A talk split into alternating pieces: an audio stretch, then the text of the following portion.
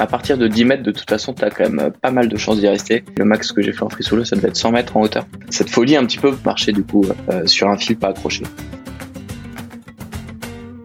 Il faut juste euh, accepter euh, l'idée que tu as peur, parce que de toute façon, la peur, elle est, permanente et tu apprends à la canaliser, mais tu as toujours peur. Hein. Moi, j'ai toujours peur. À chaque highline, j'ai peur. Et ensuite, essayer de retrouver les sensations du sol au-dessus du vide. J'ai déjà traversé le ligne de 700 mètres sans tomber. C'est un, effort qui est assez particulier, qui est vachement plus sur un état de, bah, de flow. C'est pas aussi intense que ce que tu peux avoir sur une petite ligne au début où tu vas vraiment être sur une concentration extrême, aucun relâchement. Là, sur un effort comme ça, tu as besoin de te relâcher parce que sinon, bah, au bout de 100 mètres, tu, tu tombes et puis tu te relèves pas, quoi. Et ça, c'était vraiment beau, c'est cette alchimie qu'il y a eu sur un projet où au final tu vois un mec qui marche sur une sangle, mais c'est pas, c'est pas un mec qui marche sur une sangle, c'est tout ce qu'il y a derrière qui fait que que de marcher sur la sangle, ça devient magique, quoi. Que l'highline, c'est de la méditation, c'est vraiment un moyen de rentrer dans cet état de flow et de trouver quelque chose d'assez magique euh, mentalement. L'équilibre est dans le déséquilibre. Tu es obligé d'avancer parce que si tu restes dans une situation où tu es instable, en fait, tu vas vraiment y rester. Et de se mettre un rythme, ouais, de compter, ça te permet de t'obliger à avancer, quoi. Hello et bienvenue dans Génération Flow, le podcast qui parle d'équilibre et de santé mentale. Je m'appelle Romy, je suis entrepreneuse nomade et future coach mental. Dans Génération Flow, j'interviewe des athlètes, des aventuriers et des entrepreneurs pour comprendre ce qui se passe vraiment dans leur vie, dans leur tête et aussi dans leur cœur. Je t'emmène avec moi explorer ce qui se passe sous la surface, la partie immergée de l'iceberg, car c'est là que se trouvent les meilleures leçons professionnelles et personnelles. Sans plus attendre, place à l'épisode. Salut Antoine. Salut Romy. Comment tu vas? Eh ben écoute, ça va très bien. Merci beaucoup de, de m'accueillir. Avec grand plaisir. Alors avant qu'on commence euh, cet échange, comme je te le disais, j'ai plein plein plein de questions parce que ce que tu fais, c'est, je trouve, à la fois passionnant, impressionnant, inspirant. Est-ce que tu peux commencer, s'il te plaît, toi, par te présenter, nous raconter ce que tu fais et voilà d'où tu viens, comment t'en es arrivé là, peut-être? Alors donc moi je m'appelle Antoine Ménage, j'ai 28 ans, donc j'habite à Annecy, je suis à peu près là depuis toujours. Euh, j'ai commencé, donc je suis photographe vidéaste euh, spécialisé dans, dans les sports de montagne.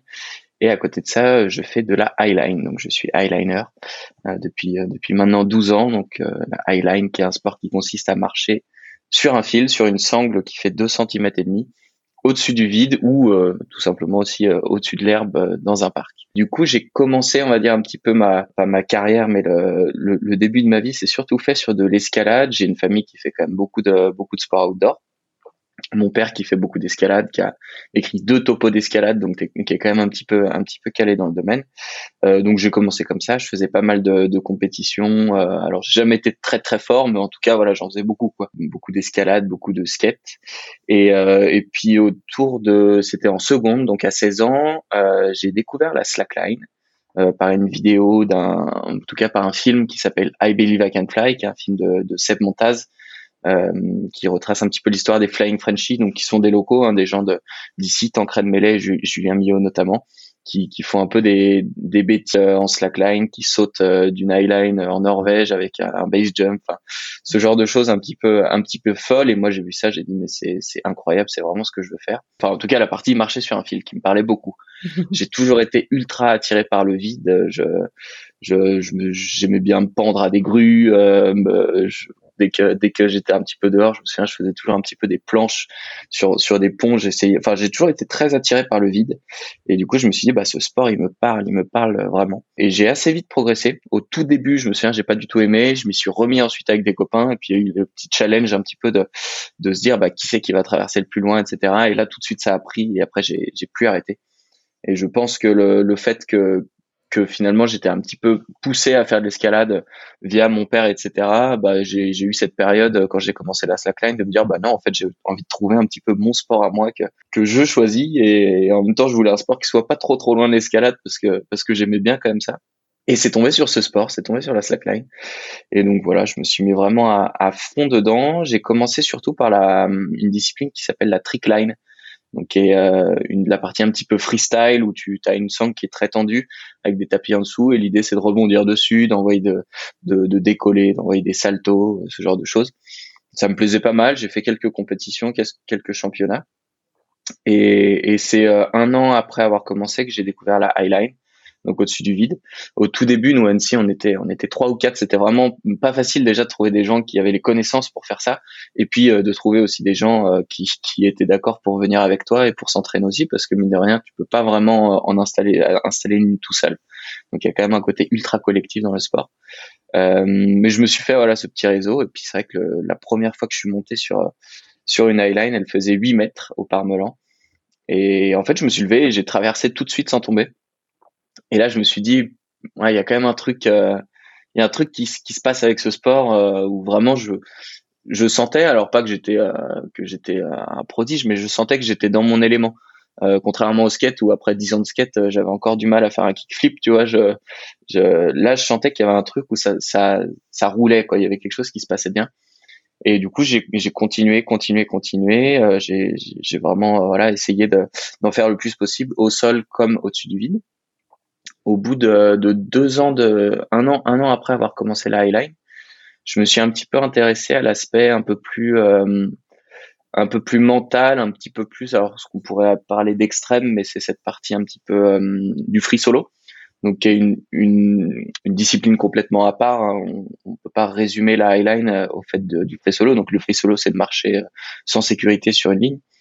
Et, euh, et c'est quelque chose qui m'a beaucoup, beaucoup apporté à une période où j'en avais besoin. Donc, tu vois, autour de 20, 20, 21 ans, à l'époque où tu, je pense que tu te construis aussi beaucoup. Et, euh, et ça m'a énormément, énormément apporté. J'en ai pas fait tant que ça. J'ai dû en faire une quinzaine, mais peut-être une vingtaine. Mais donc, euh, donc cette, cette, folie un petit peu, parce que c'est vrai, c'est vrai que c'est un peu plus une folie de mettre marcher du coup sur un fil pas accroché. Euh, L'eau, tu parles de, de, on est quand même sur de la line Ouais, ouais, là on est sur de l'highline. Ouais, ouais. Du coup, t'as un vide de, de combien en dessous comme ça, histoire qu'on s'imagine un peu? Bah, disons qu'à partir de 10 mètres, de toute façon, t'as quand même euh, pas mal de chances d'y rester. Et euh, on va dire entre 10, 10 et le max que j'ai fait en free solo, ça devait être 100 mètres en hauteur. Ok. Donc c'est après, je, bon, en termes de, de, peur, ça fait beaucoup plus peur à 100 mètres que 10 mètres, ça c'est sûr. Mais, euh, mais en termes de, de, conséquences, on va dire, il n'y a pas beaucoup de, de oui, différence. Oui, c'est la même à la fin. mais, euh, mais du coup, il y a eu toute cette partie-là qui était très intéressante, qui je pense est ultra, euh, enfin psychologiquement, il y a quelque chose d'assez fou et que tu as dans tous les sports de montagne qui sont un petit peu engagés. Il y a quelque chose qui qui sort de, la normalité, qui sort du côté rationnel. Quoi. Il y a quelque chose qui va chercher bien plus loin et qui t'amène aussi dans des dimensions qui sont qui sont assez incroyables.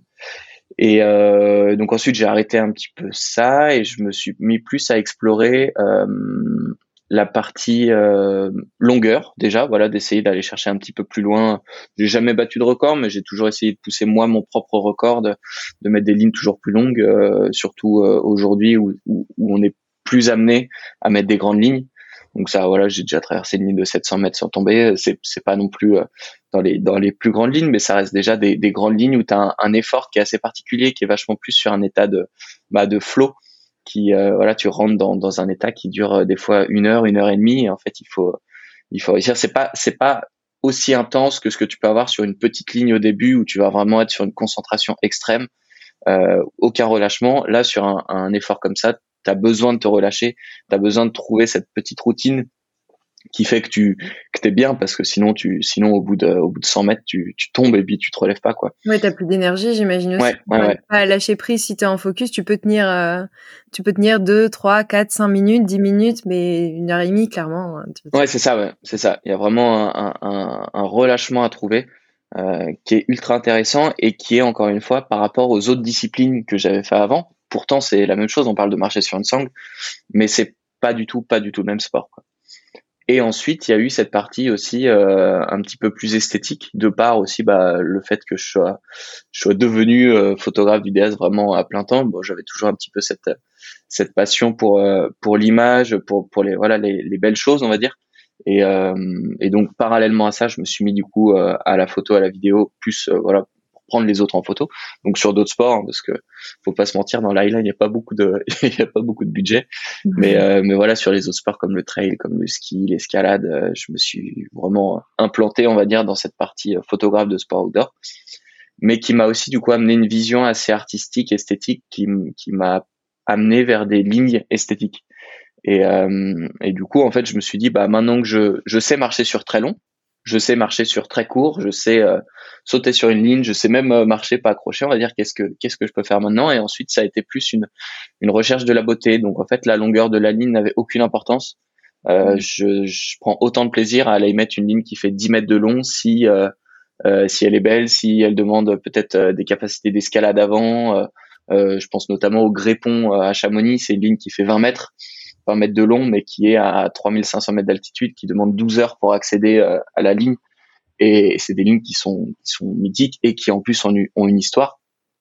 Donc je prends autant de plaisir à faire ça qu'à aller mettre une ligne d'un kilomètre euh, si elle relie deux sommets qui sont assez emblématiques et qu'elle est esthétique. Quoi. Il y a quelque chose vraiment de d'ultra important dans l'esthétisme. Je vais avoir du mal à aller mettre une ligne si elle est pas belle et si bah finalement alors c'est peut-être rapporté à l'image mais si en tout cas l'image ou la vue que tu as sur la ligne, tu vois, n'est pas jolie. Et si tu prends pas un plaisir, ou après, euh, je dirais en, post-prod à regarder, tu vois, les, images, ou sur place à voir un paysage de fou avec, euh, voilà, un, un, environnement qui est, qui est exceptionnel.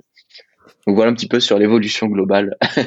Hyper intéressant. Mais c'est juste pour revenir sur le dernier point, euh, tu disais finalement que tu étais au départ dans une optique presque un peu de performance chiffre très euh, classique de euh, à quelle hauteur, sur combien de mètres, etc. Et, et, finalement aller vers une dimension autre performance qui est de bah une fois que tu as passé tous les chiffres et une fois que as, en fait qu'est-ce que comment tu peux aller encore plus loin quoi avec l'art, avec le fait de transmettre euh, l'histoire, de le raconter, pour moi, ça, j'ai l'impression que ça donne une dimension encore plus puissante et que du coup, même finalement, c'est une motivation encore supérieure pour aller chercher des, des lignes que juste la performance en elle-même, quoi. Ouais, c'est ça. Je pense que c'est, en fait, c'est ultra complémentaire. Euh, c'est, j'ai aussi ce besoin de, de performance et de dépassement. Euh, enfin, tu vois, par exemple, pour corps sans tomber, c'est 700 mètres. Euh, je, mine de rien, dans ma tête, bah, j'aimerais bien passer le kilomètre. Et en plus, je sais que c'est ultra faisable. Il faut juste qu'il y, ait, une opportunité, tu vois. Mais donc forcément que dans la tête, le côté record personnel, il me plaît parce que c'est un dépassement personnel. Euh, j'ai jamais été dans les records et c'est pas quelque chose qui m'intéresse parce que là-dessus, me confronter aux autres ou en tout cas, tu vois, officialiser quelque chose, ça m'intéresse pas.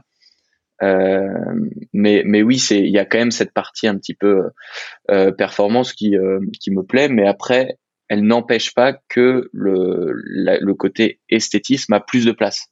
Aujourd'hui, je vais pas me dire, euh, je, je vais pas choisir la ligne par rapport à la longueur. Je vais choisir par rapport à l'esthétisme. Et ensuite, si en plus il y a euh, une notion de dépassement euh, physique, de longueur, etc., je vais, je vais être super content. Mais en effet, si tu me dis choisir entre une ligne un peu moche qui fait un kilomètre cinq ou une ligne mythique de 50 mètres à Chamonix, enfin le choix il est tout de suite fait sur la ligne à Chamonix, quoi. Génial.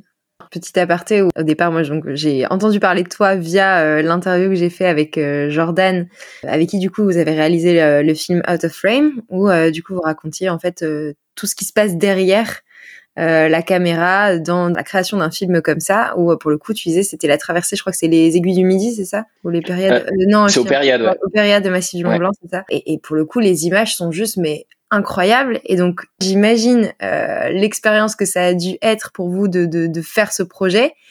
Et nous, derrière nos écrans, tu vois, moi, ça m'a donné des frissons. Enfin, vraiment. Et pour le coup, euh, j'aime ce qui est beau, mais je veux dire, je suis pas une passionnée, tu vois, de tout ce qui est artistique. Mais vraiment, ça m'a fait, je pense, le mélange de ça fait peur, c'est du sport, et en plus, c'est beau. C'est très, très fort. ouais, bah, sur, sur Out of Frame, il y a eu quelque chose qui était ultra particulier et ça reste aujourd'hui un de mes plus beaux souvenirs en montagne, c'est que il y a eu une alchimie vraiment énorme sur le sur l'équipe et sur en fait le mélange de compétences qui euh, a fait qu'aujourd'hui on a des images comme ça et c'est un mélange de compétences euh, de l'image. Bah, voilà, il y avait des gens des gens comme Nat, comme Jordan, comme Cédric, comme Flo qui étaient là vraiment pour faire des, images exceptionnelles avec du matos aussi qui était exceptionnel. il y avait des gens comme Mathis, comme Aurel qui étaient vraiment là euh, pour nous permettre d'accéder là-haut parce que à, à, ce moment-là, ça aurait été ultra compliqué pour euh, pour Mao et moi d'arriver vraiment haut euh, de pics qui étaient quand même assez assez difficiles quoi.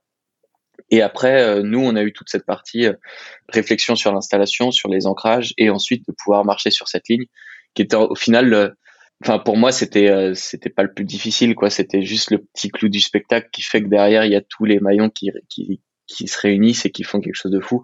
Et, euh, et ce qui a été fou dans ce projet, pour moi, il y a un moment qui m'a vraiment marqué. C'est euh, c'est pas le moment où j'ai marché sur la ligne, c'est le moment où Mao a réussi à traverser la ligne également.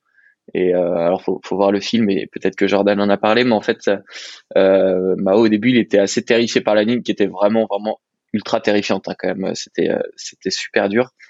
Et, euh, et, du coup au début il n'arrivait pas vraiment à se détendre, à marcher sur la ligne, il n'arrivait pas à se lever. Et en fait à un moment vraiment à la fin sur son dernier run, il a réussi à se lever et il est quand même allé au bout de la ligne, il est revenu. Et en fait il manquait plus que ça pour que tout soit tout soit parfait quoi que lui aussi prenne du plaisir et que lui aussi il ait fait un petit peu sa part du du job et puis que bah, tout le monde puisse être euh, fier de lui quoi. Et, euh, et ça c'était vraiment beau, c'est cette alchimie qu'il y a eu sur euh, sur un projet où au final tu vois un mec qui marche sur une sang, mais c'est pas c'est pas un mec qui marche sur une sang, c'est tout ce qu'il y a derrière qui fait que que de marcher sur la sang ça devient magique quoi. Mais s'il y a pas tout ce qu'il y a autour, on n'aurait jamais mis cette ligne quoi. Et c'est ça qui était beau, c'est ce côté ultra collectif et, et, derrière, il y a quand même une ligne qui est, qui est magnifique, qui est assez longue, quand même 60 mètres pour une ligne, euh, une skyline, donc une ligne en haute montagne, ça commence à faire assez long. Et, euh, et en plus de ça, c'était une ouverture. Donc mine de rien, il y a toute cette appréhension de, ok, bah, il y a jamais personne. ça? Voilà, c'est ça. Il y a jamais personne qui a mis cette ligne ici, donc c'est à nous de trouver des ancrages. Moi, je voulais pas trop percer dans la roche, donc euh, du coup, j'ai choisi des ancrages naturels. Mais du coup, tu as toute cette appréhension de, ok, là, on a une espèce d'énorme bloc. On s'est mis dessus, on n'a pas trop le choix, mais en même temps, il faut pas que le bloc il tombe parce que sinon, bah, on tombe avec, quoi. Donc, tu vois, tu as une appréhension qui est quand même assez énorme, avec aussi des gens qui sont là pour filmer. Donc, le le projet au global, il est il est ultra intense, quoi. Et euh, c'est pas juste marcher sur une sangle qui fait 50 mètres de long, c'est euh, euh, la marge d'approche, c'est les deux jours de bivouac, c'est la pression des gens qui sont là, parce que même si c'est des copains, euh, je veux dire, t'as quand même six mecs qui sont là pour filmer. Euh, à un moment, euh, faut pas leur dire au moment où t'es dessus, bon les gars, du coup, là, je suis pas trop chaud. tu vois, t'as un, un, un, truc global qui fait que t'as vraiment intérêt à les maîtriser tes 50 mètres. Faut vraiment pas que ce soit un problème de te dire, je fais de la highline. La highline, c'est juste une autoroute, et après, c'est tout le reste que tu dois réussir à gérer, quoi. Et, et c'est ça qui était intéressant.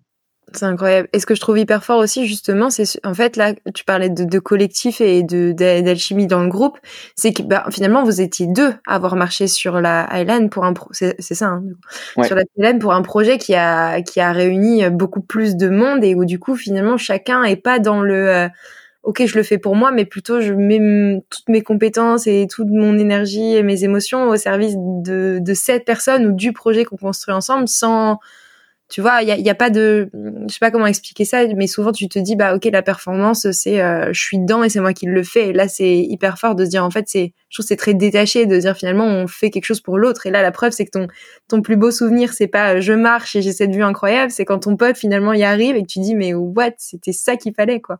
Ouais, c'est assez fou. J'ai un, j'ai un autre souvenir comme ça, un petit peu dans le même style. C'était euh, pour le Grépon, donc il y a encore une ligne à Chamonix qui est ultra mythique parce que il y a eu un, un, un deuxième film de Seb Montaz, encore une fois, qui s'appelle Petit Bus Rouge, dans lequel euh, Tancred, donc un des, des gars des, des Flying Frenchy, euh, fait justement un solo sur une sur cette ligne du Grépon, qui est une ligne de 20 mètres incroyable, filmée du coup en plus avec des images hélico par Seb Montaz, donc c'est sûrement une des plus belles images qui existent dans, dans, dans l'histoire de la highline.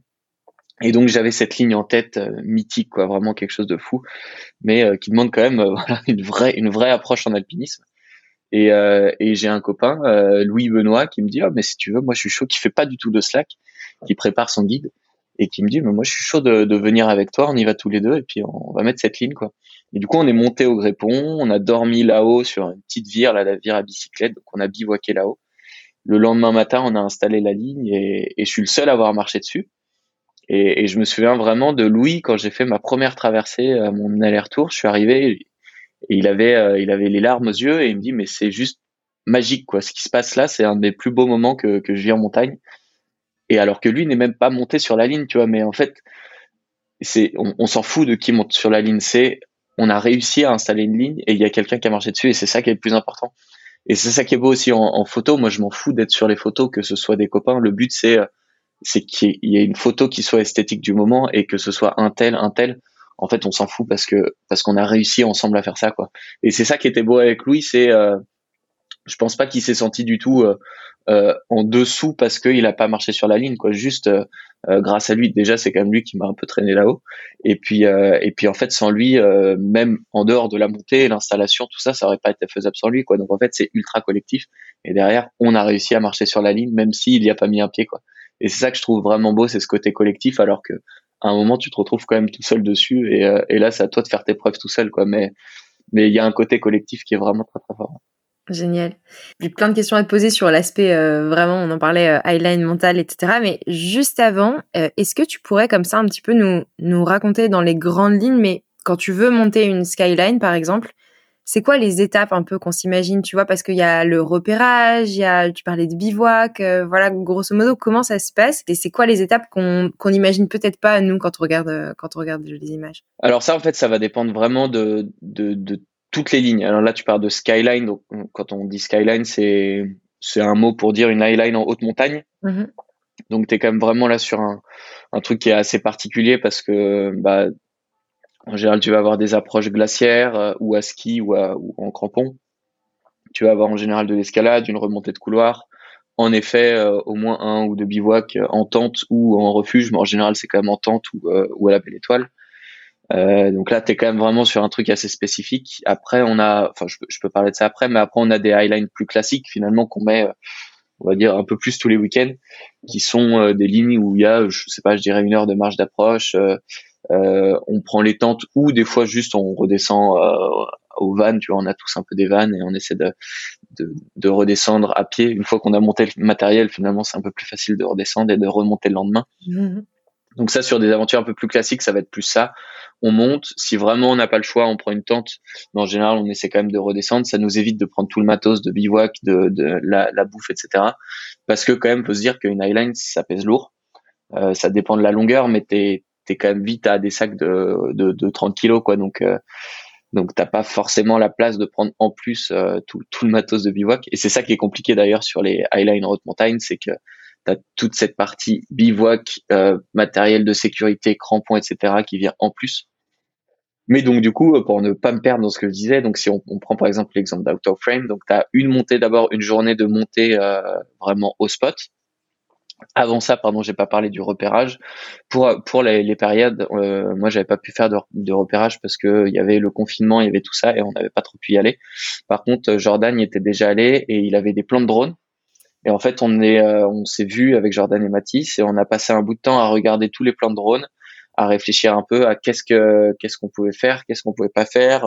Moi, j'avais déjà vu justement cette aiguille qui paraissait décoller, elle me faisait un petit peu peur. Je me disais, je sais pas exactement la résistance de ça. Enfin, en fait, j'avais déjà tout en tête avant qu'on arrive sur le spot. Euh, on savait juste pas la longueur d'habitude quand on va sur des lignes un peu plus classiques. Moi, j'y vais d'abord une fois euh, en courant, en me baladant euh, pour faire l'escalade ou quoi. J'ai mon petit laser et ça me permet de repérer vraiment la ligne mmh. avant d'y aller vraiment avec des copains, quoi. Mais en gros, ça va être d'abord une journée de repérage euh, qui se passe juste une bonne journée en montagne euh, où tu te balades et où tu te dis tiens, mais là en fait, il y aurait peut-être quelque chose à mettre. Euh, tiens, ça tombe bien, j'ai mon laser dans la poche. Hop, je fais un petit test. ça, ça va être la première chose. Ensuite, il y a tout un travail sur géoportail, donc sur des études de cartes. Euh, regarder pour que les ancrages soient à peu près à la même hauteur des deux côtés, regarder la hauteur de la ligne, regarder si tu as vraiment un angle permet de, passer la ligne facilement. Enfin voilà, toute, cette partie-là qui est, qui est ultra importante et que moi j'aime bien parce qu'en fait c'est des petits calculs sur les cartes pour regarder euh, ce qui se fait, ce qui se fait pas, ça fait rêver quoi. Tu, tu mets ton petit trait, tu dis ah ok 1 km 100 et si je vais taper là ah 1 km 3 ok bon bah c'est cool. Donc tu vois tu réfléchis un peu à ce que tu veux faire. Ça permet vraiment de définir le matériel qu'il faut, de définir tout ça. Ensuite, il y a en général une partie où on retourne sur le spot sans matériel pour déjà préparer les ancrages, donc percer. En général, on va percer avec un perfo, un petit peu comme en escalade, pour venir mettre des, des speeds d'escalade des deux côtés, pour pouvoir euh, ensuite s'ancrer. Donc ça, ça arrive qu'on le fasse avant, parce qu'un perfo, c'est quand même un petit peu lourd, et puis euh, ça, ça, permet déjà de, de, limiter un petit peu le poids. Après, ça arrive aussi qu'on le fasse en même temps. Euh, donc ça, c'est la troisième étape. Ensuite, il y a une étape qui est pas très agréable, qui est l'étape des autorisations. Donc là, c'est euh, les petits mails euh, à l'aviation civile, euh, aux militaires, au PGHM, un petit peu à tout le monde pour dire bonjour, nous aimerions installer cette ligne. Est-ce qu'on a le droit? Et en général, on a le droit, mais ça prend du temps et ça prend pas mal de, de, de relance mail, etc. pour, pour qu'on ait les autorisations. En général, on, on, nous demande aussi pas mal de contraintes, notamment de mettre des balisages un petit peu partout, enfin en tout cas un balisage autour de la ligne qui est quand même assez volumineux aussi en termes de poids, en termes d'encombrement, mais qui permet d'être visible dans l'espace aérien, donc c'est tout à fait normal. Et donc ensuite, il y a la partie, on va dire, plus pragmatique où, où le, bah, le but c'est d'arriver, mission, on va dire, avec les copains et d'installer la ligne. Donc là, on n'est jamais tout seul. En général, on est au moins quatre. Et après, sur des grandes lignes, on va jusqu'à 6, 8, voire même 10 personnes pour déjà pouvoir porter le matériel. On monte au spot, on se divise en deux équipes. Une équipe qui va d'un côté, une équipe qui va de l'autre. Et en général, ce qu'on va faire, c'est qu'on va passer la ligne avec un fil de pêche. C'est pas ce qu'on a fait sur Out of Frame parce que la ligne était petite, mais sur une ligne qui va être un peu plus grande et un peu plus difficile euh, à passer, on va envoyer un fil de pêche au drone. Donc, ça veut dire qu'il y a une équipe qui tient un drone, qui accroche un fil de pêche sur le drone, qui va dire euh, aux copains, OK, c'est parti, on envoie le drone. On envoie le drone avec le fil de pêche, du coup, qui est accroché toujours euh, au départ. Et l'équipe va récupérer le drone avec le fil de pêche. Et grâce à ce fil de pêche, on va pouvoir se faire des transitions de, de cordelettes. Donc, de passer de, du fil de pêche à une cordelette un peu plus grosse, puis si besoin un peu plus grosse, avant de passer euh, la sangle des deux côtés. Donc ça, ça va être toute la partie passage de ligne qui en général qui prend beaucoup de temps. Euh, sur, euh, enfin ça, ça, dépend des longueurs encore une fois, mais l'installation globale, ça peut prendre une journée entière quoi, selon les lignes. Et, euh, une fois qu'on a réussi à passer cette ligne, il y a une partie tension, mais qui est pas forcément très compliquée parce qu'en fait, on va pas tendre beaucoup les lignes en highline déjà pour une question de sécurité. S'il y a du vent, ça permet qu'il n'y ait pas une trop grosse tension d'un coup qui se mette sur la ligne. Et aussi parce que si c'est trop tendu, c'est trop difficile il y a une tension un petit peu globale à avoir qui fait que sur un kilomètre, on va descendre quasiment de, de 100 mètres. Un petit peu moins, ça va être 60 mètres, tu vois. Il y a une flèche globale de la sangle qui fait que tu descends et tu remontes, en fait. Que tu sens pas vraiment en marchant, mais en fait, si tu vois un gars au milieu d'une grande ligne, il va être beaucoup plus bas que toi. Et euh, voilà, il n'y a pas, il a pas tant de tension que ça dans les lignes. Et donc voilà, une fois que la ligne est tendue, bah, c'est euh, au premier euh, qui y va.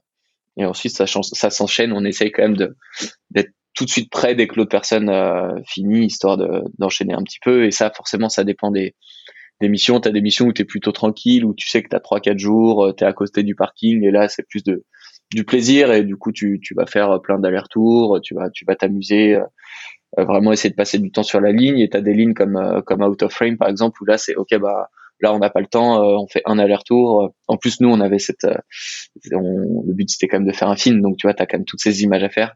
Donc là, j'étais un peu plus, j'ai fait un aller euh, pour le plaisir, entre guillemets, enfin vraiment pour déjà pour enlever un petit peu le stress et puis pour vraiment prendre le plaisir de traverser cette ligne. En plus, bah forcément, j'avais pas envie de tomber. Il y a quand même mmh. cette notion de un petit peu de ce qu'on appelle un flash, c'est de, de, traverser la ligne sans tomber dès le début, qui bah, tu en parler de performance, il y a quand même quelque chose qui, qui résonne un petit peu, en tout cas en moi, de ok, bah, je vais traverser sans tomber. Tu euh, donc j'avais au début, je voulais vraiment aller jusqu'au bout euh, sans tomber, et ensuite après, j'ai dit au gars, bah voilà, maintenant vous me dites, euh, je suis votre pantin, si vous voulez que je recule, que j'avance, que je fasse une figure, mais en tout cas, j'étais plus disponible pour l'image. Tu l'as vécu d'abord pour toi, et après tu t'es dit ok, c'est bon maintenant. Euh... Ouais, ouais, c'est ça c'est ça. Et même après sur en général quand je fais de l'eyeline, c'est vrai que je, je, filme quand même beaucoup hein, pour bah déjà parce que j'adore les images, parce que euh, parce que aussi je, je, partage tout ça sur les réseaux sociaux et du coup j'ai j'ai toujours euh, ou une GoPro ou euh, ou bah, le drone plus pour filmer les copains, mais mais en tout cas j'ai toujours je fais toujours des plans GoPro et en général je fais toujours une traversée sans pour vraiment apprécier le moment, apprécier juste que ce moment il est pour moi quoi. Et après derrière, ok bon bah je peux sortir ma perche, faire mon machin et puis et puis m'amuser un petit peu plus quoi. Mais, euh, mais c'est vrai qu'il y a toujours ce petit moment un peu privilégié au début que j'aime bien, où, euh, où là, bah, c'est juste pour moi et, personne d'autre. Trop bien. Pour en revenir peut-être sur justement cette histoire de, de highline, du coup, comment se fait le, le passage entre le OK, je fais de la slack et là, je suis prêt pour traverser au-dessus du vide, tu vois, parce que du coup, les, les émotions, tu expliqueras, sont complètement différents. L'enjeu est pas du tout le même, même si tu es euh, sécurisé. Il y a quand même une notion de, de, de peur, j'imagine, euh, dedans. Comment, déjà, quel moment est-ce que tu sais que tu es prêt? Comment ça t'est venu la transition? Est-ce que, est-ce que au début, quand tu as commencé la Slack, tu, tu savais que tu voudrais faire de la highline tout de suite, ou est-ce que c'est venu après voilà? ah, Moi, je savais tout de suite. Quand j'ai commencé, la première fois que j'ai mis un pied sur la Slack, je savais que c'était pour faire de la highline. Euh, et ça m'a tout de suite appelé. Je me souviens au bout de, je sais pas, de deux mois, je traversais 20 mètres au sol et je commençais déjà, je m'entraînais sur un, un city, euh, un petit stade là qui était à côté de chez mes parents. Et, et tout de suite, je l'ai mise en haut des paniers de basket. Donc, tu vois, à 2 mètres, je sais pas combien ça fait, 2 mètres, 2 mètres 50 de haut. Et, et déjà, dès le début, j'avais envie de ça, tu vois, de, de marcher un peu plus haut, ce qui était en plus ultra dangereux avec le recul, parce que plus te faire mal à 2 mètres 50, surtout pas accroché, que si tu es à 50 mètres accroché, quoi. Et, et je me souviens tout de suite, ça me, ça me plaisait vraiment ce côté euh, monter un petit peu, prendre de la hauteur, ressentir un petit peu le gaz. Mais euh, pour en revenir plus sur euh, quand est-ce qu'on se sent prêt, je pense qu'il y a, y a une chose qui est assez complexe en highline que tu n'as pas forcément au sol, c'est qu'il faut se lever sur la ligne. Donc c'est ce qu'on appelle le départ assis. Euh, en général au parc, surtout sur les petites lignes, tu vas avoir un pied au sol, un pied sur la ligne et hop, tu vas pousser puis tu vas te lever. Donc ça c'est la première chose à apprendre, c'est que pour faire de la highline, on va pas partir du bord on va s'asseoir, on va marcher euh, ou avec une petite poulie, on va aller à, je sais pas, 2-3 mètres pour être sûr que quand on se lève, on tombe dans le vide et on tombe pas sur le caillou euh, qui est sur le côté, quoi. Mm. Donc, euh, donc ça c'est un, premier truc qu'il faut vraiment travailler, c'est le départ assis. Il y a plusieurs techniques qui se trouvent sur internet, des tutoriels de gens qui font qui font ça beaucoup mieux que moi. Et, et ça, ça va être la première chose à travailler. Et pour moi, il faut vraiment avoir un départ assis qui est parfait parce que quand tu te retrouves au-dessus du vide, c'est la première chose que tu vas faire et c'est euh, du coup parce qu'il va être le plus terrifiant.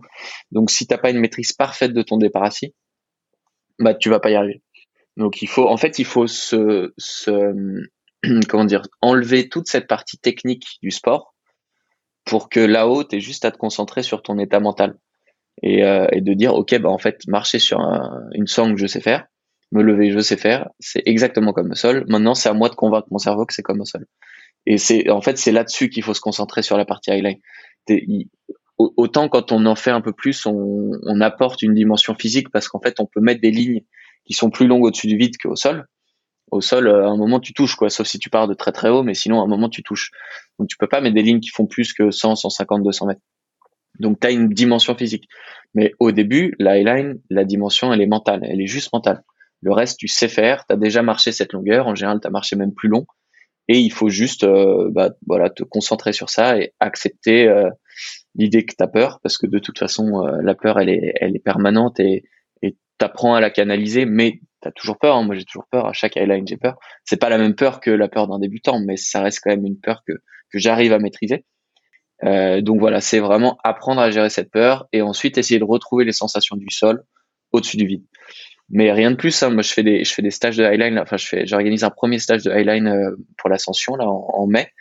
Euh, et les requis pour faire de l'highline, c'est savoir faire le départ assis et savoir marcher 25 mètres au sol. Donc, tu vois, t'es pas sur quelque chose d'extrême. Hein. Quelqu'un qui, qui s'y met à fond pendant une semaine, il a le niveau pour faire de la highline. Euh, même, même je dirais trois jours, tu vois, mais disons une semaine pour, euh, pour, pour, pour pas démotiver les gens si au bout de trois jours ils sont pas non mais tu vois quelqu'un qui vraiment se dit ok dans une semaine euh, je, veux, je, veux faire de la highline euh, si s'il si, met tous les jours euh, quasiment toute la journée euh, au bout d'une semaine il peut en faire quoi c'est pas quelque chose de d'extrême en termes de, de niveau requis de compétences après plus tu as de la marge au sol plus forcément tu vas être à l'aise là-haut et ça va être on va dire plus facile si tu arrives à gérer ton mental quoi mmh. Mais du coup, je sais même plus la, la, question de base, mais en gros, c'est ça quoi. C'est euh, maîtriser son départ assis. Ouais, maîtriser son départ assis, maîtriser le fait de marcher sur une sangle, et derrière, bah voilà, travailler un petit peu sur cette peur.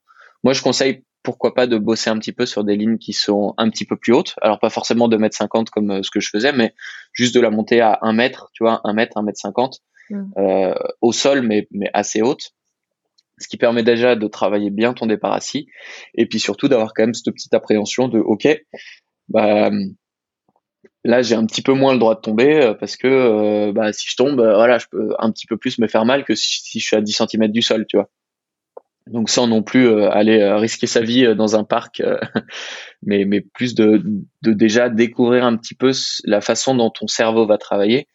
Et en fait tu es sur une es sur quelque chose d'ultra rationnel et d'ultra scientifique mais en fait ton ton ton regard si ton regard porte plus bas que la hauteur de tes pieds on va dire euh, c'est là où il va y avoir une dissonance et où ton cerveau il va dire mais attends moi je vois un point en bas qui est à 100 mètres plus bas alors que tes pieds euh, alors que mon regard est à 2 mètres tu vois par rapport à mes pieds donc c'est là où le cerveau il comprend pas c'est là où la peur du vide euh, arrive et c'est là où euh, ce qu'on appelle le vertige à défaut, mais où cette, notion de vertige apparaît. sachant que c'est vachement différent. Le vertige, c'est quelque chose qui est en fait un petit peu interne, dû à l'oreille interne et qui est plus ou moins une malformation, quoi. Alors que le, la peur du vide, c'est quelque chose que tout le monde a et que de toute façon, quelqu'un qui s'expose au vide aura peur du vide. Après, c'est comment il arrive à, détourner ça et à tromper euh, son cerveau pour euh, y arriver quand même. Mais de toute façon, la peur, elle sera présente. Et heureusement qu'elle est présente. C'est ça qui fait que que tu vérifies ton nœud. C'est ce qui fait que que t'as pas de ouais que tu prends moins de risques. Je pense comme dans tous les sports un petit peu. L'highline c'est pas un sport extrême, mais c'est un sport dans lequel tu vas mettre ton corps dans une situation qui est extrême. Et tous ces sports un petit peu comme ça, heureusement qu'il y a la peur parce que sinon tu vas aller très très vite à faire à faire des conneries. Ok. La principale peur à laquelle tu es confronté, c'est justement la peur du vide. C'est pas une peur de se blesser ou c'est pas une peur de. Ouais, c'est l'appel du vide, la peur du vide. Après, je pense qu'il y a une peur aussi qui est un peu plus rationnelle, qui est la peur matérielle. Tu mm. vois, surtout quand tu commences, tu te dis, mais attends, est-ce que ça va tenir euh, La peur de la mort, hein, ça reste quand même. Euh, tu vois, t'es quand même au-dessus du vide et tu sais que s'il y a un souci, euh, les conséquences, le, le, risque est pas élevé, mais les conséquences sont, sont fatales, quoi il y a, y, a, y, a, y a, en général, euh, voilà, il y a pas, il y a pas de, il y a, y a pas, il y a pas de juste mesure, quoi. Si t'es un petit peu haut, euh, si vraiment il y a un problème, en général, ça, ça finit mal, quoi. Mais mm. par contre, le, le risque euh, rationnel est, est, quasiment proche de zéro, quoi. Et c'est plus ça qu'il faut, qu'il faut réussir à convaincre. Mais la peur, elle est aussi sur le côté matériel. Et nous, on a quand même ça. Moi, j'ai souvent ça sur, sur justement des ouvertures, donc des nouvelles lignes. C'est ok, bah en fait là, il y a jamais personne qui s'est ancré sur cet arbre ou qui s'est ancré sur ces points ou euh, comme dans Out of Frame sur ce rocher.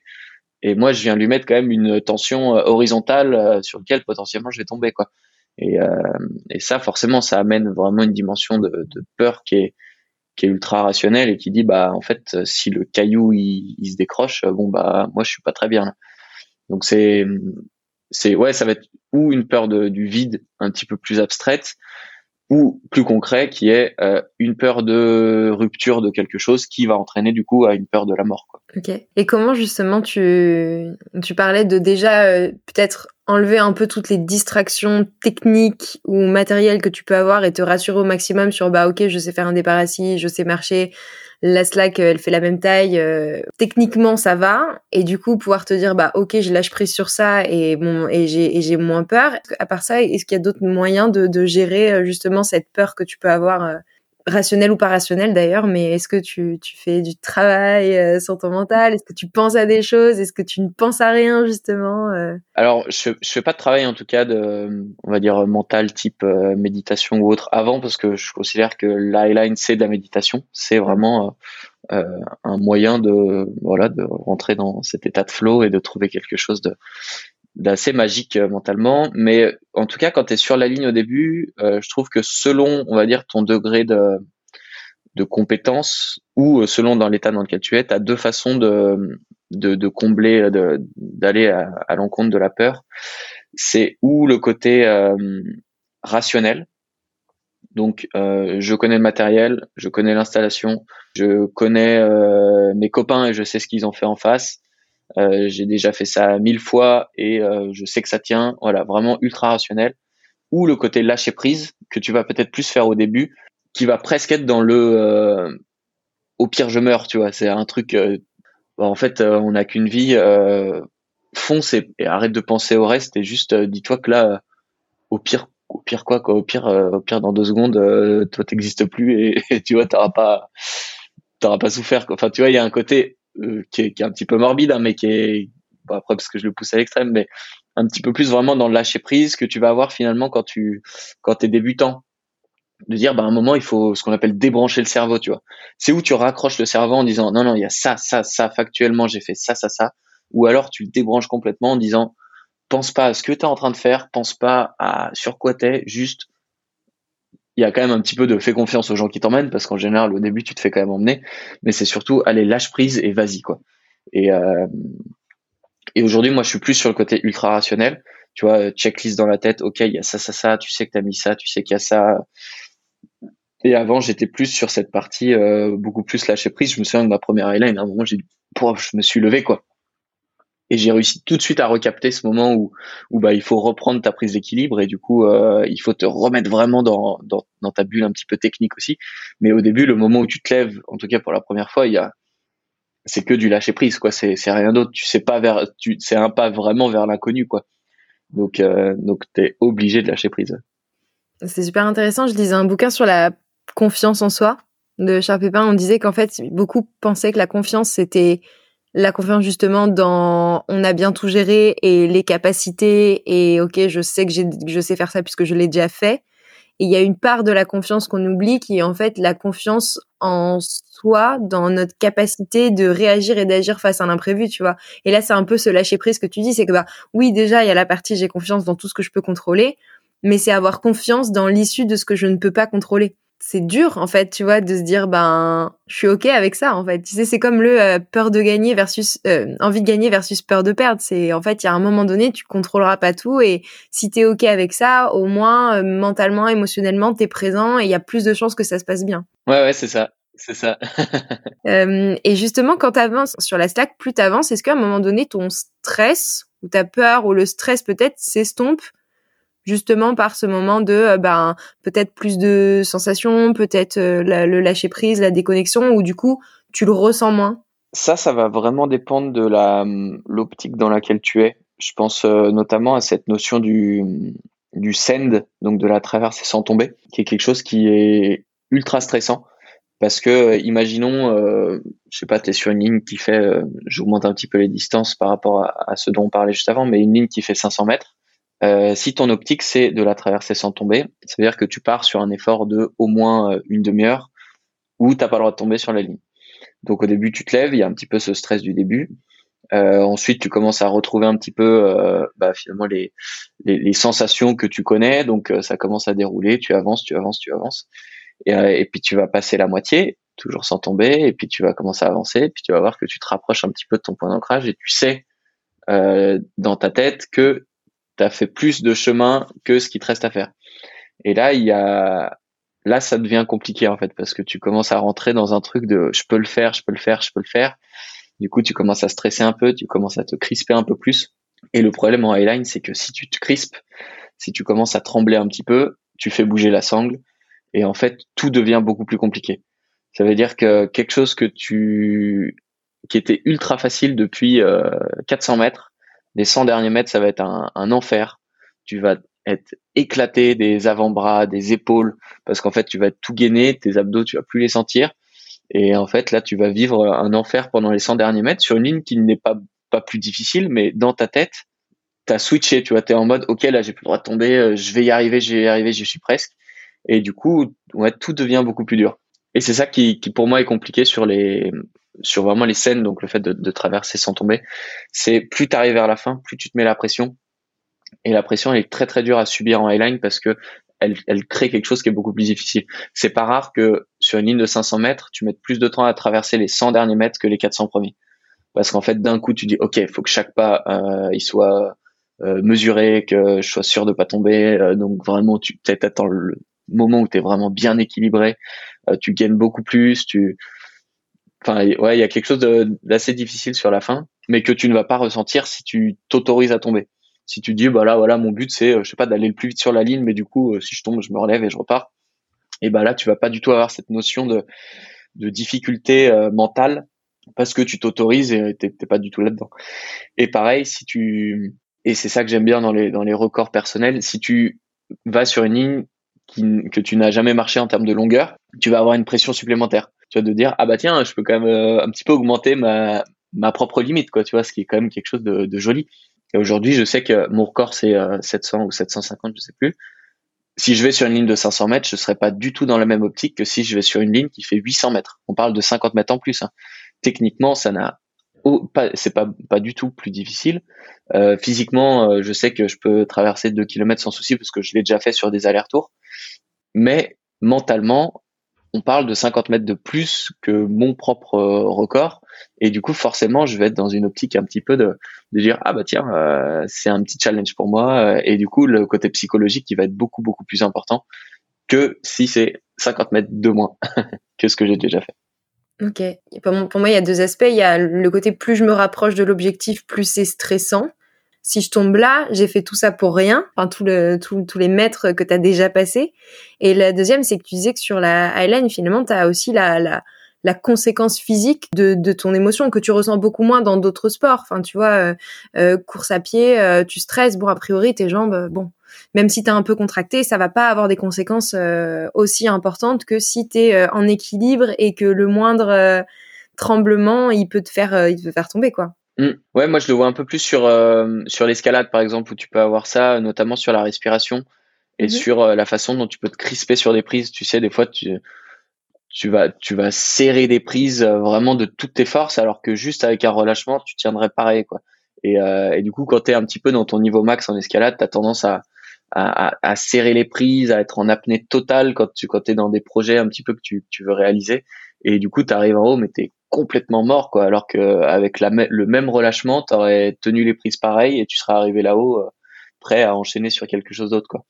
Et l'Highland c'est pareil c'est fou au début quand tu vois des, des gens qui débutent ils sont euh, ils, sont épuisés après avoir fait euh, 5 mètres quoi. C'est un relâchement je pense qu'il faut qu'il faut trouver euh. comme tu as des, des, des, des, des yogis qui vont tenir des positions pendant des heures et des heures et qui, qui ne verront même pas d'effort là-dedans euh, c'est alors bien sûr qu'il y a un niveau technique, il y a un niveau physique aussi. Hein, c'est pas, faut quand même, euh, voilà, il y a quand même une, une, forme physique, on va dire à avoir, mais mine de rien, c'est surtout du relâchement, quoi. Mmh. Ça me fait penser, euh, tu disais sur la partie plus t'avances et plus tu te mets cette pression ou euh, en tout cas plus t'avances vers un objectif ou plus il y a d'enjeux.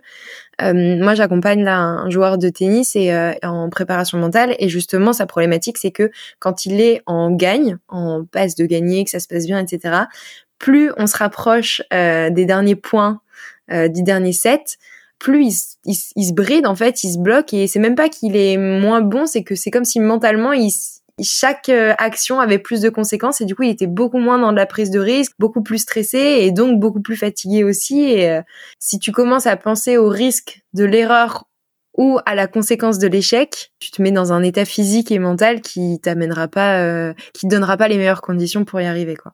Ouais, ouais, c'est ce truc de d'instant présent en fait, qui est qui est ultra important et je pense que c'est vraiment la la base du flow, c'est de, de, de réussir à être dans l'instant présent et d'être bien dans l'instant présent. Et, euh, et c'est ça qui est parfois compliqué en highline. Je me souviens sur une une traversée qui était du coup à l'époque mon record personnel, donc il faisait 400 450 mètres là au-dessus d'Annecy. Euh, je me suis convaincu tout le long que j'étais déjà tombé sur la ligne en fait, dans ma tête, c'était t'es déjà tombé, t'es déjà tombé, t'es déjà tombé, pour enlever tout le stress de la traversée sans tomber. Alors que j'étais pas tombé, hein, mais mais tu sais, j'essayais vraiment de m'auto-convaincre que de toute façon j'étais déjà tombé, donc euh, voilà, c'était juste du plaisir. L'idée c'était d'aller au bout et qu'il n'y avait pas de souci quoi. Et euh, et au final, ça a marché parce que je suis arrivé au bout sans tomber. Mais euh, mais à la fin, je me, je me suis dit mais c'est marrant, j'ai réussi à tromper mon cerveau là-dessus, alors que alors qu'au final c'est moi qui automatiquement essayer de convaincre mon cerveau que j'étais tombé alors que je savais que j'étais pas tombé, tu vois. Mais au final, ça m'a aidé. Et du coup, tu te parles beaucoup sur, euh, tu, tu sais, je me disais, tu vois, au final, on parle de discours interne, où en fait, toi, ta, ta façon d'essayer de tromper ton cerveau, c'est de te dire les choses que tu as envie euh, qu'il croit? Ouais, un petit peu, ça va dépendre aussi des, des émotions. J'aime bien me faire un petit peu transporter par la musique. Euh, donc me mettre euh, un peu de musique, en général de la chanson française, et, et me laisser un petit peu transporter là-dedans. Euh, après, ouais, il y a des moments où vraiment, euh, tu vois, ça va se mettre un petit peu à bouger, il va y avoir un coup de vent ou un truc, et là, j'aime bien me, me, calmer à moi-même en me disant calme, tranquille, respire. Euh, et après, ça va être des fois aussi de se mettre un rythme. Tu vois, juste un compter jusqu'à 10, compter jusqu'à 10, compter jusqu'à 10, pour essayer d'avancer, parce qu'en fait, tu t'es obligé à un moment d'avancer, même dans des moments où tu es dans le déséquilibre on, bosse sur un film là avec euh, Jérôme Lado et on dit que l'équilibre est dans le déséquilibre. Et c'est vraiment ça où à un moment tu es obligé de t'es obligé d'avancer parce que si tu restes dans une situation où tu es instable en fait tu vas vraiment y rester. Et du coup des fois tu es obligé de te mettre un peu euh, un peu ce, petit coup de pied à dire bah OK vas-y avance. Et ça en fait de se mettre un rythme ouais de compter ça te permet de t'obliger à avancer quoi. Ouais puis compter en plus de ça tu donnes à manger à ton cerveau euh, autre que euh, le remuement des pensées euh, stressantes. Ouais, c'est sûr. Ouais. Et puis il y a un côté vachement, euh, surtout sur ces grandes lignes, en fait, tu, tu te lèves dessus et tu vois un machin, c'est c'est quand même des des longueurs qui sont qui sont longues, tu vois, quand tu parles de même de je sais pas plus que 200 mètres, visuellement c'est tu pars quand même pour un truc qui est assez long. Et encore, moi, je parle de, de, de, de ce que je connais, qui, c'est-à-dire jusqu'à 700 mètres. Il y a des gens qui ont traversé 2 km 5, tu vois. mais en fait, tu es sur des efforts qui sont, qui psychologiquement au début sont vachement longs, vachement intenses. Et je pense que c'est un petit peu cette même sensation quand tu pars euh, sur un ultra, tu vois. Quand tu es au kilomètre 1 et que tu sais qu'il t'en reste 130, et eh ben il y a, y a vraiment un truc à, à, à se, se, convaincre dans son cerveau que c'est pas parce que tu as déjà un point de côté au bout d'un kilomètre qu'il faut que, que tu commences à paniquer parce que sinon c'est sûr que tu n'arriveras jamais au, bout quoi. Et de ne pas voir tout le chemin euh, tout de suite, mais plus de se concentrer un petit peu sur ton état à l'instant T et puis bah en fait tu verras la suite quoi. Ouais, c'est ce, cette notion de moment présent dont tu parlais où en fait c'est concentre-toi plutôt sur tes sensations euh, du moment parce que bah il y a aussi ça notre notre cerveau en fait, il est il peut être dans le présent, dans le passé ou dans le futur. Si tu es dans le passé, tu rumines, ça potentiellement ça te génère des, des émotions négatives ou du stress et si tu es dans le futur, tu te projettes et quand t'es pas dans le moment présent, t'es pas dans l'action en gros, mm. le seul moyen d'être dans l'action, c'est d'être dans le moment, parce que sinon, t'es es dans la réflexion et tu t'avances pas. Et, euh, et tu disais justement que tu faisais pas, euh, par exemple, de, de méditation euh, juste avant ou pendant la SAC, mais est-ce qu'en général, pour atteindre ce niveau et cette capacité à être dans un état de peut-être de conscience modifiée ou en tout cas de, de moment présent sur la highline, tu as travaillé sur des choses en parallèle qui sont pas de la highline ou ça t'est venu naturellement avec l'entraînement, avec l'aisance peut-être que tu as pu prendre non, ça m'est venu naturellement. Après, je pense, j'ai beaucoup fait de, de parc. Euh, donc, quand je dis du parc, c'est une slack au sol, euh, du temps une sonde qui fait 50-60 mètres et, j'y allais souvent et je restais une heure dessus. Tu vois, je me disais, ok, bah, je fais des allers-retours. À aucun moment je m'assois. Je juste, fais des allers-retours, des demi-tours et puis je repars. Et là, euh, je mettais mes AirPods et j'essayais vraiment juste de, de passer du temps sur la ligne. Et en fait, c'est un, c'est un peu compliqué aussi parce qu'à un moment, tu, tu te fais un peu chier quoi tu vois au bout de au bout d'une heure sur une sangle à un moment tu te dis bon et du coup il faut accepter ça quoi de juste d'être bien de, de, profiter de ce moment qui est quand même un moment qui est parce que c'est un moment en équilibre tu vois tu as, quand même cette sensation de flottaison euh, même même au parc hein, tu le ressens ça et, euh, et, du coup je, bossais vachement ça de me dire ok bah, je me mets un chrono d'une heure et je, m'évade dans mes pensées je j'apprends à apprécier en fait cette euh, cette perte de temps d'une heure que j'ai euh, qui n'en est pas une parce que c'est, enfin vraiment, j'adore ça, tu vois. Mais c'est, apprendre à apprécier ce, ce moment, quoi. Et du coup, ça m'a permis ensuite sur des highlights de dire, bah en fait, tenir une heure sur une highline euh, avec un peu de musique, tu sais faire, tu l'as déjà fait plein de fois. Et au lieu de faire des allers-retours sur 50 mètres, bah là, tu vas faire un aller-retour sur 700 mètres, quoi. Et en fait, c'est la même chose, mais juste sur une longueur qui est différente, avec l'appréhension du vide, etc. Mais ça m'a permis de me rassurer sur le fait que que j'étais capable d'être concentré en équilibre pendant un bout de temps. Ça marche, hyper intéressant. Tu parlais d'équilibre. Euh, je sais plus si c'est dans un dans un film euh, ou un ou quelque chose que tu as partagé où tu disais ou en tout cas j'ai lu qu'en fait euh, pour être équilibré, enfin pour être en équilibre sur un fil, sur une euh, slack tendue, fallait commencer par être en équilibre avec soi-même.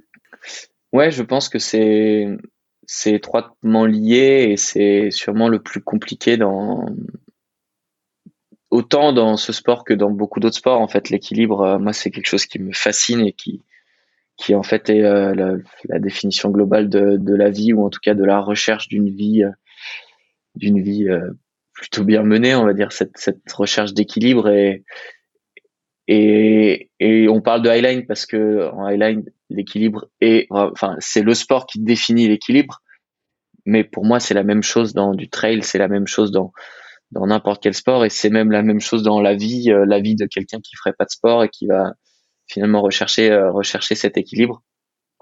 Et ben elle va avoir du mal à faire autre chose si elle a pas déjà cette cette base d'équilibre dans sa vie.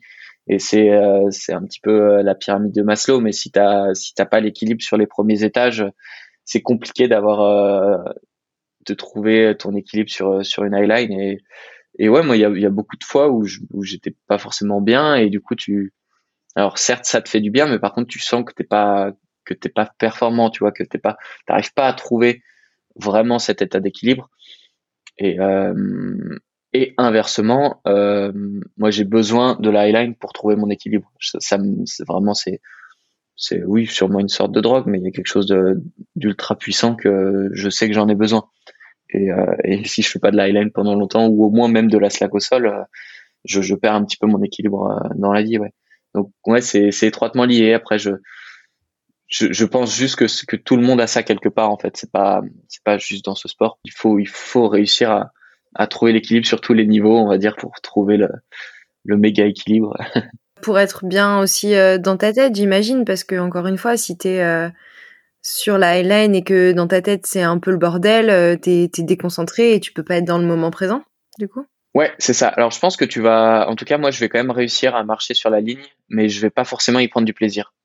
Tu vois, je vais être vachement plus sujet à bah, déjà à mes propres émotions qui peuvent du coup être négatives, mais je vais aussi être beaucoup plus sensible à, au vide, à la peur, au risque, euh, à tout ça. Alors que quand je suis dans un un bon mood, tu vois que je suis bien équilibré, on va dire, je vais je vais beaucoup plus ressentir le côté positif du sport ça m'arrive d'arriver au bout d'une ligne et de pas du tout avoir apprécié ma traversée parce que j'ai eu peur, parce que j'étais pas bien, parce que j'étais gainé. Euh, je, je, En plus, du coup, tu ressens, tu vois, quand tu quand tu marches mal, ça paraît bizarre à dire, mais des fois, tu, tu marches mal, tu vois. C'est et du coup, tu, tu, te frustres aussi à, à, tu vois, à sentir que t'es gainé, que t'es pas du tout dans l'instant. Et c'est, tu peux quand même marcher sur la ligne, tu vois. C'est pas ah, je suis pas équilibré dans ma vie, je veux pas réussir à marcher sur une highline, mais par contre, tu vas vraiment ressentir que t'es moins bien dessus et du coup ça va moins être euh, moins être satisfaisant. Ouais. C'est un clairement un facteur essentiel en fait pour atteindre euh, ce qu'on appelle le flow. Donc euh, ça te parle, tu l'as déjà évoqué. On en parle de plus en plus. beaucoup de sportifs en parlent sans vraiment savoir ce que c'est ou sans finalement l'avoir expérimenté. toi, est-ce que du coup tu, tu l'as expérimenté? Si oui, comment? Est-ce que tu peux peut-être nous raconter bah, finalement comment ça se manifeste? Tu vois, comment tu sais peut-être que tu es dans cette zone? Voilà, nous en parler un peu de, de ton expérience personnelle. Oui, alors est-ce que est-ce que euh, ce que moi j'appelle le flow, est-ce que c'est vraiment le le flow Je sais pas. Euh, ce que je sais, c'est que c'est qu'il y a un état euh, que moi je trouve ultra méditatif, on va dire, où en fait tu tu ton ton cerveau il, il réfléchit différemment. T'es es un petit peu sur une comme, comme sur une autoroute quoi où, où tu, tu sais que tu dois faire un pas devant l'autre et en fait à un moment ça devient ça devient une dimension qui est un petit peu qui est un petit peu supérieur. C'est assez compliqué à expliquer, mais je pense que c'est juste de, lâcher prise sur toutes les premières pensées que tu vas avoir, euh, qui vont être bah, euh, la peur, la peur directe de la chute, la peur de ne pas traverser, la peur de pas y arriver, euh, enfin toutes ces choses on va dire directes.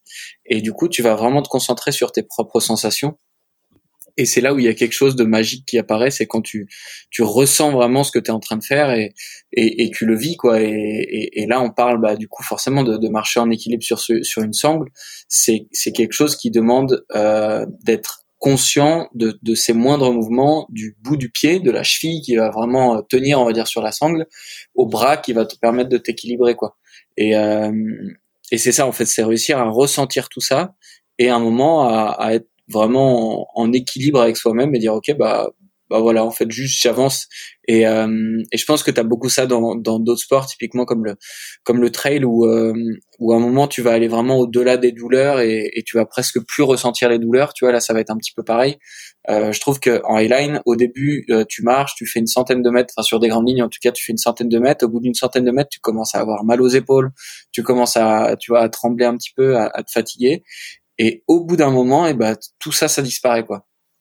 Et c'est ça pour moi cette, euh, cet état que j'appelle un état de flow, qui encore une fois, je sais pas si ça en est vraiment un, mais en tout cas c'est un état particulier dans lequel tu te sens bien et dans lequel tu fais abstraction de toutes ces, de toutes ces, ces premières informations que va t'amener ton cerveau et tu te concentres du coup sur des informations que que t'avais pas au début quoi. Voilà, voilà comment je pourrais qualifier ça. Ok. Est-ce que quelque part c'est un peu une déconnexion du cerveau euh, reptilien, du cerveau rationnel, qui laisse place un peu à, comme tu parles de méditation, donc il y a un peu la, la notion aussi de, de, conscience modifiée ou d'état de conscience différent, euh, où du coup tu, tu laisses plus de place à justement aux sensations, aux émotions et aux ressentis qu'on met un peu de côté quand on est dans le dans le contrôle, dans dans l'écoute aussi de tout ce qui est euh, bah, discours parasite, euh, rationnel, peur, ce dont tu ce dont tu parlais. Oui, oui, c'est ça. Je pense que c'est vraiment voilà passer au-delà de tout ça. Et je pense que hum, la highline le permet assez facilement dans le sens où c'est euh, j'aurais dire quand tu es euh, assis euh, sur euh, sur un siège et que tu fais une méditation et que tu essayes justement d'aller chercher ces sensations, c'est assez compliqué parce que tu es, dans une zone finalement de confort, tu restes assis sur un siège, tu vois. Alors que là, vu que tu sors de ta zone de confort, ton cerveau à un moment, il est obligé de débrancher, il est obligé de te permettre d'accéder à ça. Et je pense que c'est plus facile sur une sangle que ça l'est assis par terre. C'est un peu paradoxal. et euh, dans, dans cet état de flow, on parle aussi pas mal de distorsion euh, du temps. Est-ce que tu l'as ce ressenti de dire qu'à un moment donné, tu, tu sais pas vraiment depuis combien de temps tu y es euh, ou pas forcément? Oui, alors tu l'as. je, en effet, tu l'as, tu l'as pas mal sur ces grandes lignes où à un moment tu, ouais, t'es obligé de te, de, de te déconnecter du temps et en effet, tu peux pas te permettre de, de compter tes pas, parce que si tu comptais pas, en fait, tu te démoralises un moment parce que c'est super long, quoi. Et ouais, il y a vraiment cette notion de temps à un moment qui apparaît, en effet. Et après, sur la partie euh, flow, j'y pense en même temps, mais euh, il y a une fois où j'ai vraiment ressenti quelque chose qui était ultra puissant. C'était euh, sur une traversée, donc en free solo, donc pas accroché. Et en fait, quand je me suis levé, donc j'étais euh, j'étais quand même très très stressé euh, bah, voilà de, de, de, ce que j'allais faire, hein, l'idée de, de, le faire du coup pas accroché. Et au moment où je me suis levé, il y a eu un espèce de, de halo.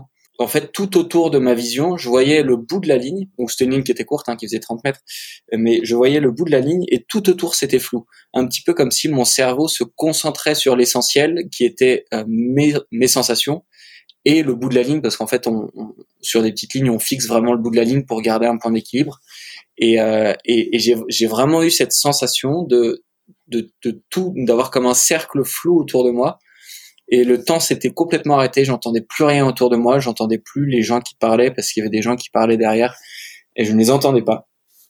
Et alors ça n'a pas duré très longtemps parce que la ligne faisait 30 mètres, donc je pense que ça durait peut-être deux minutes, trois minutes. Mais euh, c'est vraiment la première fois que je, ressentais, ça, une sensation de, un petit peu comme, je sais pas, j'aime bien dire, tu sais, dans, dans, dans si vous avez joué à, Call of Duty, euh, quand, quand tu te prends une bombe un petit peu dans Call of Duty, il y a, y a le, les oreilles qui sifflent, enfin, t'as un espèce de bruit euh, où t'as les oreilles qui sifflent, je sais pas exactement euh, comment ça s'appelle. Et en fait, c'est cette même sensation où tu te retrouves vraiment seul face à toi-même et tout ce qu'il y a autour n'existe plus. Et, et c'est vraiment là où je l'ai ressenti le plus. Incroyable. Du coup, euh, finalement, tu, tu racontais la, que ce soit la highline, euh, peu importe la, la, forme, la distance, il y a des émotions quand même euh, assez fortes, des sensations euh, hyper impressionnantes. Tu parlais même tout à l'heure, tu disais quelque sorte qu'on pouvait comparer ça un peu à une drogue, ou en tout cas que ça faisait partie de ces mécanismes. Est-ce que comment tu vois la suite? Est-ce qu'il y a un moment, tu, il y a un moment donné où tu te dis quand j'aurais fait ça, je m'arrête, ou est-ce que là c'est sans parler forcément d'addiction au sens pur, tu vois, mais c'est quelque chose qui, qui fait partie de ton quotidien où tu ne dois plus euh, vivre sans? Bah, je, ouais, je pense que je me vois plus vivre sans dans le sens où c'est, euh, pour moi, c'est pas du tout, euh, il n'y a pas de danger dans, dans, dans, ce que je fais. Enfin, c'est la highline, c'est pas, c'est pas un sport extrême. Crois qu'on l'a déjà dit, mais mais du coup, il n'y a pas cette notion de OK, il faut pas que je pousse trop les limites. Je l'ai eu à un moment dans ma vie, là, je l'ai plus aujourd'hui. Et pour moi, c'est juste un plaisir d'être en montagne, d'être avec des copains, de de faire une activité qui euh, est un petit peu pionnière et qui permet de bah voilà de, de se sentir comme des aventuriers, aller mettre des lignes un petit peu partout. Et euh, et ça, non, j'ai vraiment pas envie d'arrêter. Et puis c'est encore une fois, c'est ça fait ça fait 12 ans que je pense qu'il n'y a pas une journée sans que je pense à ce sport, sans que j'utilise le mot, sans que enfin je pense que ça ça, n'est pas arrivé une journée sans ça, sans qu'au moins j'ai une pensée sur ce sport quoi. Et euh, et non, j'ai pas du tout envie d'arrêter parce que je pense pas que j'ai exploré tout ce que je voulais explorer.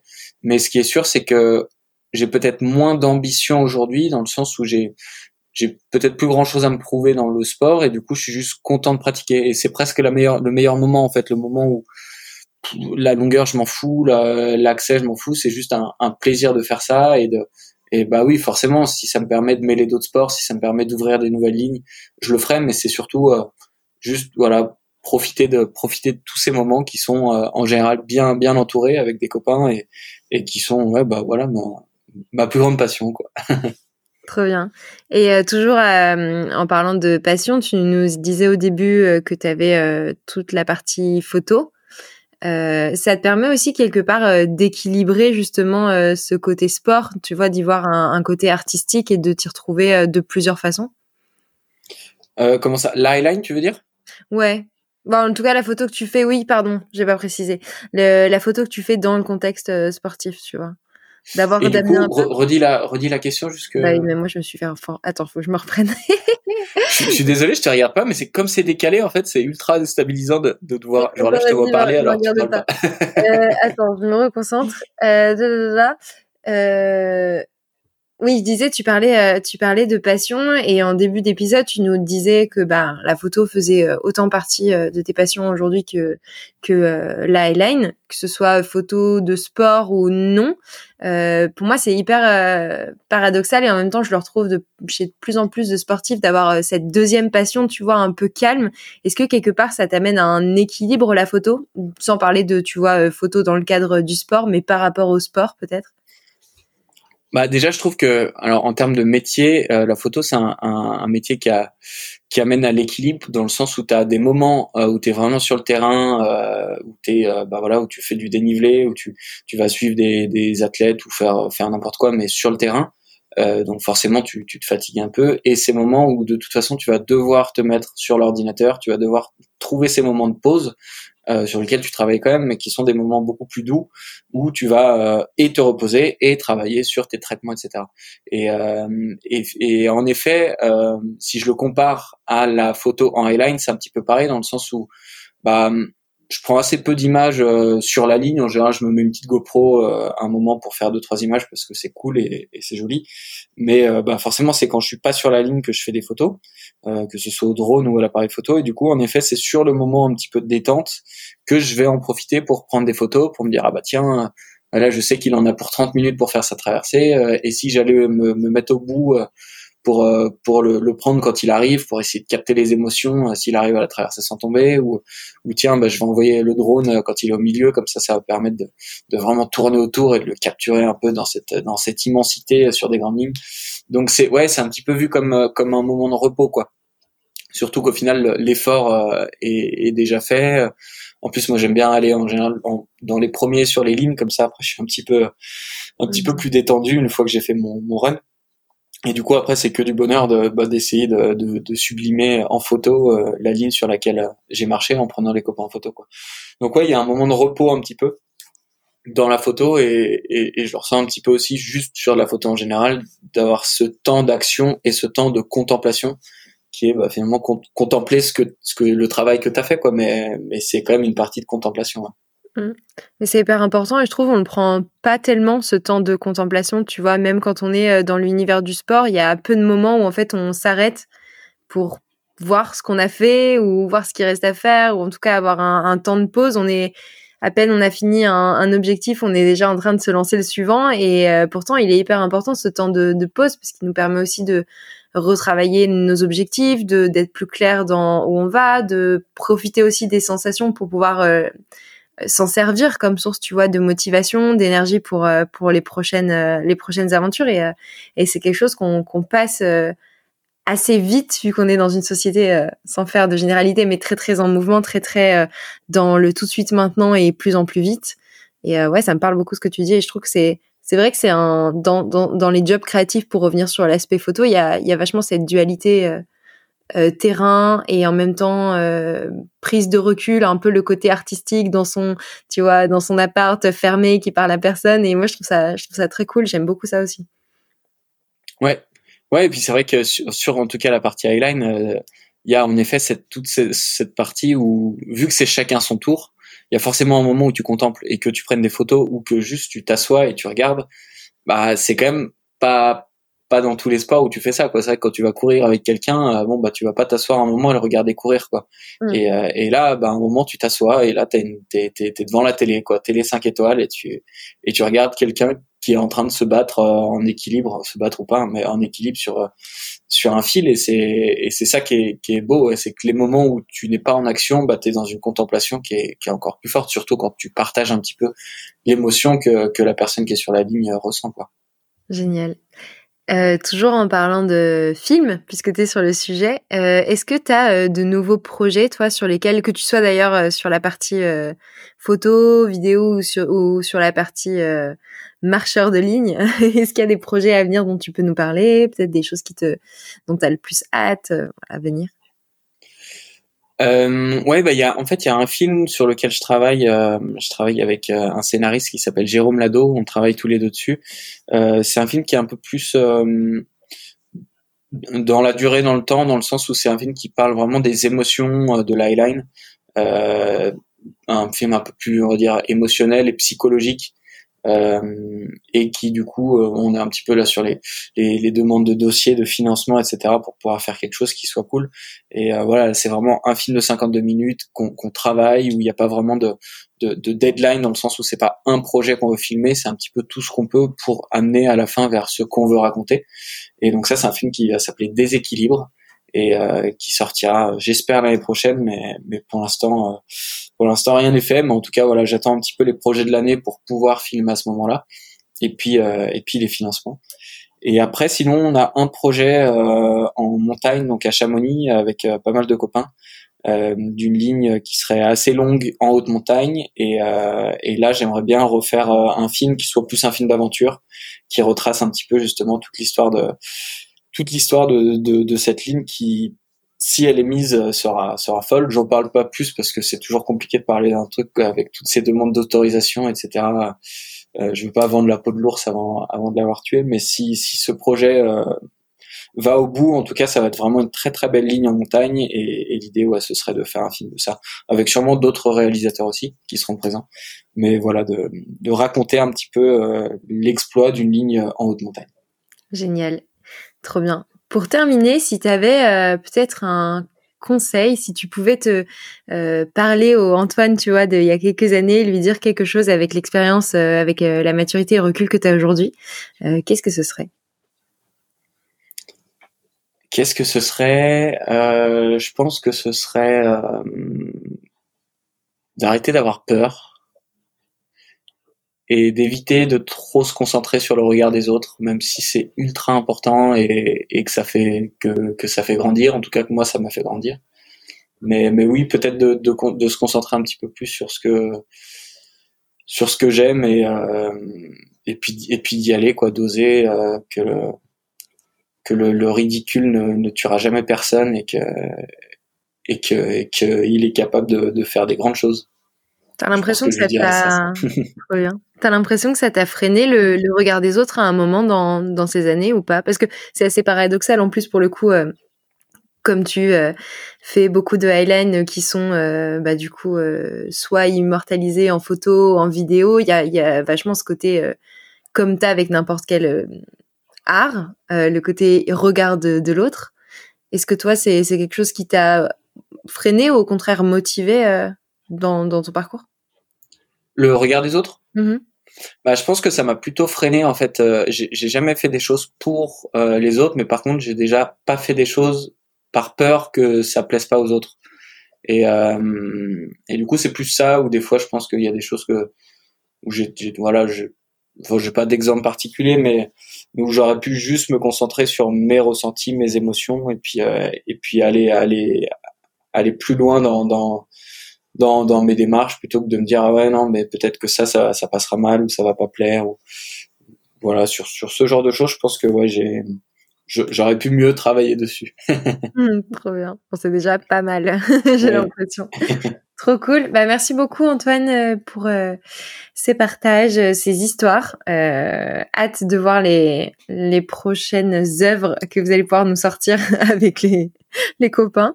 Si on veut te suivre sur les réseaux, si nos auditeurs ont des questions, où est-ce qu'on te, où est-ce qu'on te trouve?